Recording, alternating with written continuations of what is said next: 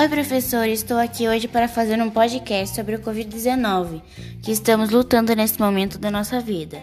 Já estamos combatendo esse vírus já faz um ano. Vou falar agora sobre as vacinas e quem já tomaram e quem estão sendo liberados a tomar ainda.